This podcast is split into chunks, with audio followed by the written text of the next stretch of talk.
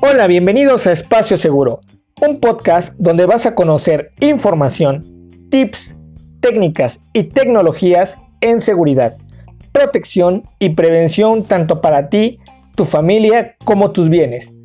Esto guiado por expertos en áreas de seguridad. Soy tu asesor y amigo Daniel Espinosa y te estaré guiando en todo este proceso para que juntos hagamos de este un sitio, un lugar, un espacio seguro. Iniciamos.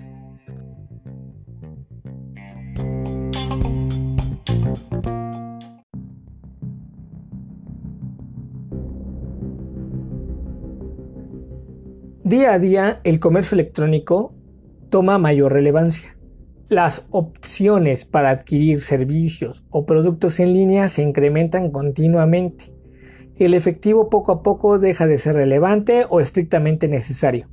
Lo electrónico ha crecido de manera exponencial y revolucionó la forma en que la gente en la actualidad realiza todas sus compras. Ya no es necesario portar efectivo o acudir a una tienda física para obtener algo de ropa, decoración, videojuegos, música, etc. Ahora solo necesitas una terminal, un código QR, ingresar a tu aplicación, dar un clic y listo. Has efectuado cualquier tipo de compra, cualquier transacción.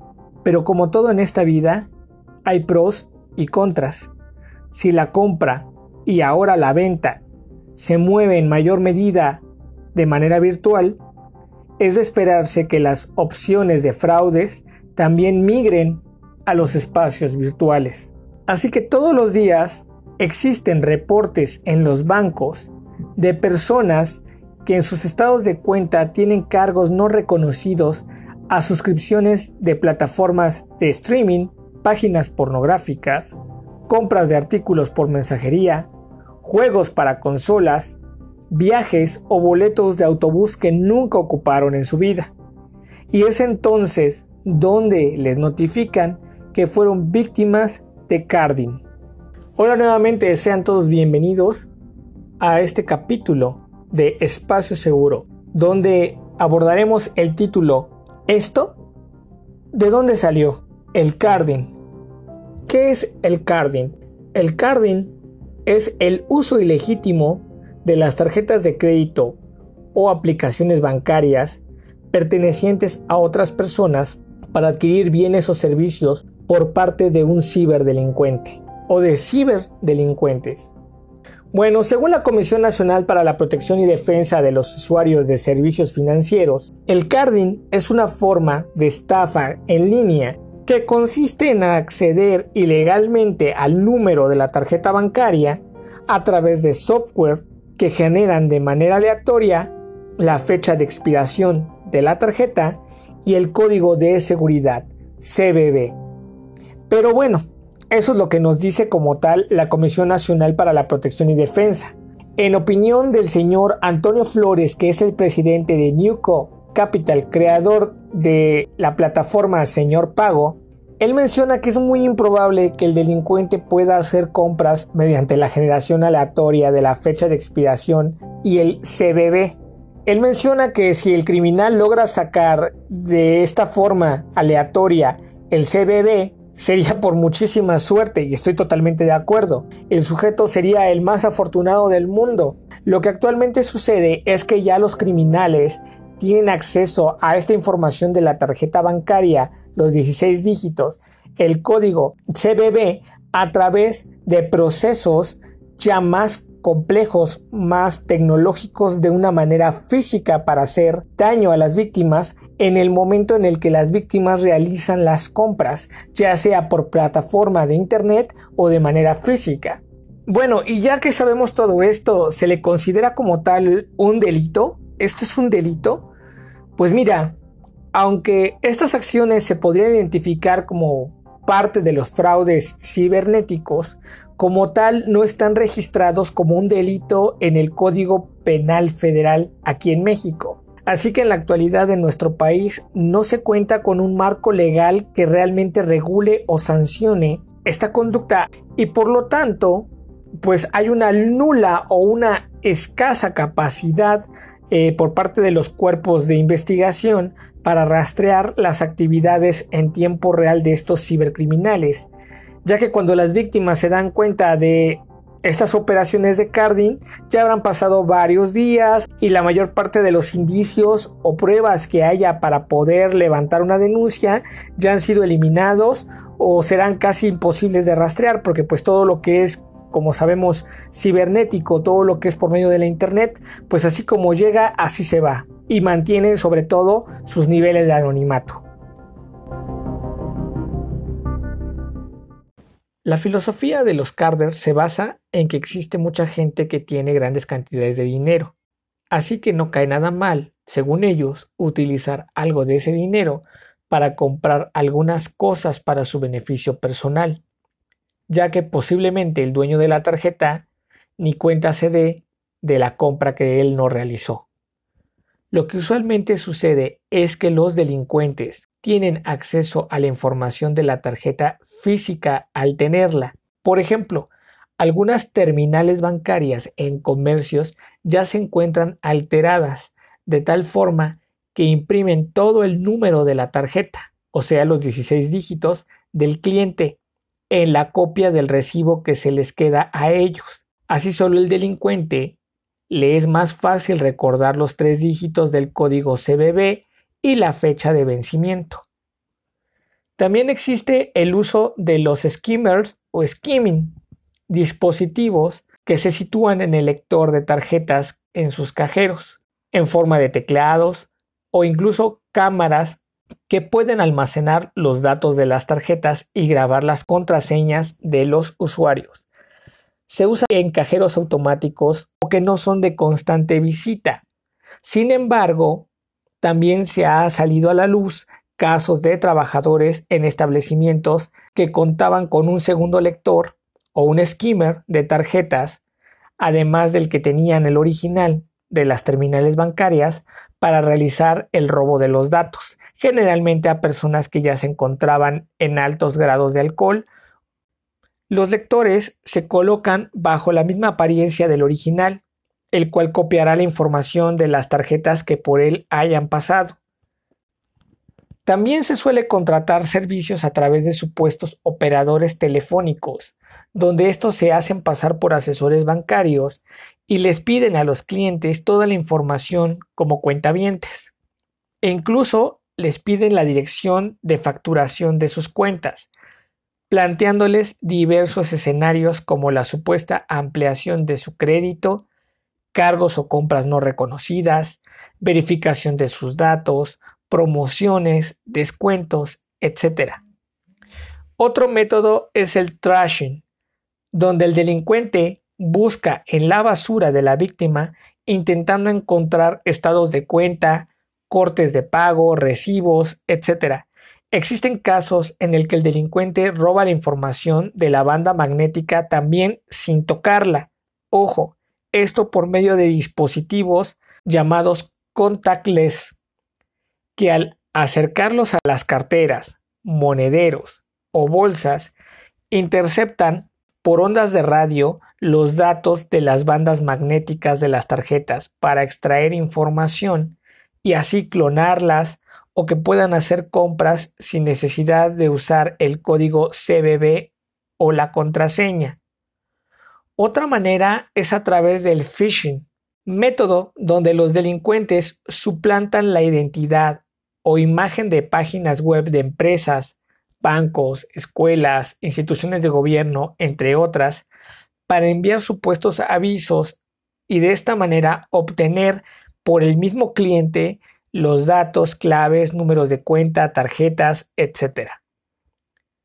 Ahora con la tecnología hay carders que saben también de programación y crean sitios de venta web con precios sumamente accesibles, artículos de moda y de excelente calidad, donde la víctima se emociona al verlos anunciados en las redes sociales o en Internet. Y cuando quieren adquirir el producto y viene el método de pago, que siempre va a ser con tarjeta de crédito, la víctima introduce ahí los datos necesarios y luego de esto la página falsa o del carder le va a mostrar un mensaje de error disculpándole y notificando que la transacción no se ha podido realizar ya que no tienen artículo en stock, hay un fallo en la red, cualquier otra situación. Y así pues el cliente piensa que no se realizó ningún cargo y la información queda retenida en esos sitios de los carders. Bien, una vez que obtienen toda esta información, se realizan pagos con las tarjetas, que en primera instancia pueden ser pagos muy pequeños que pueden pasar por desapercibidos. Esto lo hacen únicamente para verificar el saldo o el límite de crédito de las tarjetas que ya tienen ellos en sus manos. Y en la mayoría de las ocasiones generan bancos de datos donde esta información de todas las tarjetas son vendidos en redes o comunidades internacionales de hackers, de carders, para diversos usos, diversas aplicaciones y compras de productos que en muchas ocasiones no son legales. Bien, ya que vimos cómo opera el sistema del carding, si cuentas con tarjetas de crédito o débito, debes de seguir estas 20 recomendaciones que te voy a dar para evitar en medida de lo posible ser la próxima víctima. Número 1. Utiliza redes seguras al momento de realizar pagos o compras en Internet. O sea, verifica que las páginas tengan siempre el protocolo de seguridad, el HTTPS, y que la imagen del candadito esté siempre en la barra de dirección. 2. Nunca utilices redes sociales o computadoras públicas cuando hagas compras en línea. 3. No compartas información sobre todos los números de tu tarjeta, tu firma electrónica, NIP o el código CBB, ni por mensaje, inbox, ligas o páginas desconocidas. Para trámites y aclaraciones, los bancos jamás, créeme, jamás te van a pedir esta información. 4. Compra siempre en sitios seguros y reconocidos por Internet. Ya sabes, páginas que son muy comunes, que tienen mucha publicidad y que ya sobre todo hemos comprado alguna vez o contactos ya han realizado compras. Siempre deben contar con sellos de seguridad. 5. Revisa frecuentemente tu estado de cuenta y en caso de que notes algún cargo no reconocido, inmediatamente repórtalo con tu banco para proceder con la devolución o la cancelación. 6. Activa las alertas de movimientos de tus tarjetas. Ahora los bancos ya cuentan con aplicaciones para que puedas monitorear la actividad de tus operaciones bancarias y detectar oportunamente cualquier movimiento inusual o cargo no reconocido. 7. Si en tu negocio o empresa tus compras o transferencias son de uso diario y de altas cantidades, solicita a tu banco un dispositivo token o en la gran mayoría de las aplicaciones bancarias ya cuentan con un dispositivo electrónico token totalmente gratuito. 8. Usa las tarjetas digitales antes de recurrir a tu tarjeta física. Algunas aplicaciones bancarias ya tienen habilitada esta operación, sobre todo el código CBB de los tres dígitos que aparecen en el reverso de tu tarjeta. La ventaja de la tarjeta digital es que esta contiene datos totalmente diferentes a tu tarjeta física y cuando vas a realizar una compra o transacción te dan unos segundos para que puedas anotar ese código CBB en tu compra o transferencia y este va cambiando cada vez que realizas alguna nueva operación. 9. De preferencia, desactiva tus tarjetas cuando ya no las estés ocupando. Las aplicaciones bancarias ya cuentan con esta opción. Generalmente es una barrita que recorres a la derecha o hacia la izquierda para activar o desactivar tu tarjeta. 10. Cuando se tenga que pagar con una tarjeta física, no la pierdas para nada de vista. No dejes que se la lleven y que la persona que vaya a cobrar jamás le des tu NIP o que digite tu código CBB. Si vas a anotar el NIP en la terminal, siempre hazlo tú. 11. Observa siempre que la terminal sea genuina, o sea que no se vea patito, que no se vea de materiales medio apócrifos y sobre todo que esté vinculada a una institución bancaria. Por lo general, las terminales siempre traen una etiqueta del banco que la sustenta, ya sea en la parte superior o a los costados. 12. Verifica que la terminal no esté conectada a otro dispositivo. En muchas ocasiones las terminales las tienen conectadas directamente a puertos de Ethernet o a cables de alimentación de corriente. Únicamente no deben de estar conectados a ningún otro dispositivo. 13. Cuando pasen tu tarjeta y la compra no se haya efectuado por algún motivo o algún error, antes de que vuelvan a pasar tu tarjeta, asegúrate que la terminal haya impreso el ticket donde diga que el cargo no pudo ser efectuado. Así te vas a asegurar de que realmente la terminal es genuina y que no se te ha hecho ningún cargo. 14. Si tu tarjeta ha sido retenida por algún cajero, evita pedir ayuda de los desconocidos o de la gente que encuentres a tu alrededor. No te muevas del sitio. Recuerda que en algunas sucursales hay un teléfono o casetita física de atención al cliente. O si no la hay, recuerda que en el cajero, en la parte de arriba, hay impreso el número al que debes de llamar y reportar el número de cajero que retuvo tu tarjeta para que puedan cancelarla y puedas tú tramitar posteriormente otra tarjeta física. También no olvides que si tienes la app, debes desactivar la tarjeta retenida por el cajero. 15. No hagas caso a notificaciones vía mensaje de texto o llamadas donde supuestas asesoras o asesores bancarios y además te brinden ayuda para solucionar ese problema. Recuerda, el banco jamás se va a comunicar contigo, te reporten cargos no reconocidos en tus tarjetas de crédito o débito para decirte, oye, ¿compraste esto? Sí o no. 16. De preferencia compra carteras o monederos que tengan un sistema RFID para bloquear señales de radio donde puedan sustraer con tan solo acercar un dispositivo los datos de tus tarjetas. 17. De preferencia tapa con una etiqueta o ponle corrector al código CBB que está al reverso de tu tarjeta. Recuerda los tres dígitos que están junto a tu firma. Ya en dado caso de que seas muy extremo, puedes aprendértelo de memoria y borrárselo. 18. No portes tus tarjetas si no las vas a ocupar. Mira que si eres víctima de un asalto o secuestro express, les estarás dando más botín y más de dónde tomar a los delincuentes. 19. Evita vincular o domiciliar tus tarjetas a tus servicios y tus dispositivos móviles. Recuerda que si pierdes o te roban uno de estos dispositivos, podrán extraer de manera más fácil tu información y las contraseñas. Y el último, pero el menos importante de todos, es al recibir cualquier tipo de comprobante de pago, tickets, cuando ya no los estés ocupando, rómpelos en muchos pedacitos muy pequeños antes de tirarlos a la basura.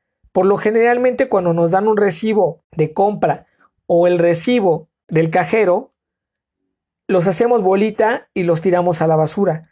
Esos datos pueden ser obtenidos para otro tipo de información que ponga en peligro nuestra seguridad en datos bancarios.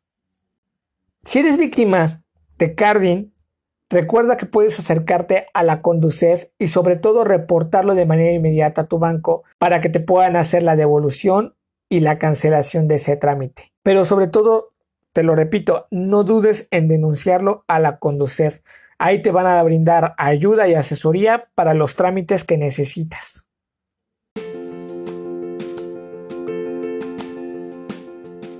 Ya para finalizar, como siempre, les dejo una tarea que les va a ser de utilidad de acuerdo al tema que hoy hemos visto que es el carding. Si ya cuentan con la aplicación de su banca móvil, felicidades. Si no es así, habiliten la banca móvil la aplicación en su dispositivo, en su celular. Todas las aplicaciones bancarias son gratuitas. Si tienen dudas o comentarios, muchas ocasiones tienen que habilitárselas en la sucursal bancaria para que ustedes puedan estar continuamente revisando sus estados de cuenta, sus movimientos y dentro de los tips que les acabo de compartir, esos 20 tips, ustedes se darán cuenta que se hace en mayor parte uso de la aplicación bancaria es de mucha utilidad. por favor, hagan uso de ella. Esa es la principal tarea que tienen para esta semana, en este capítulo.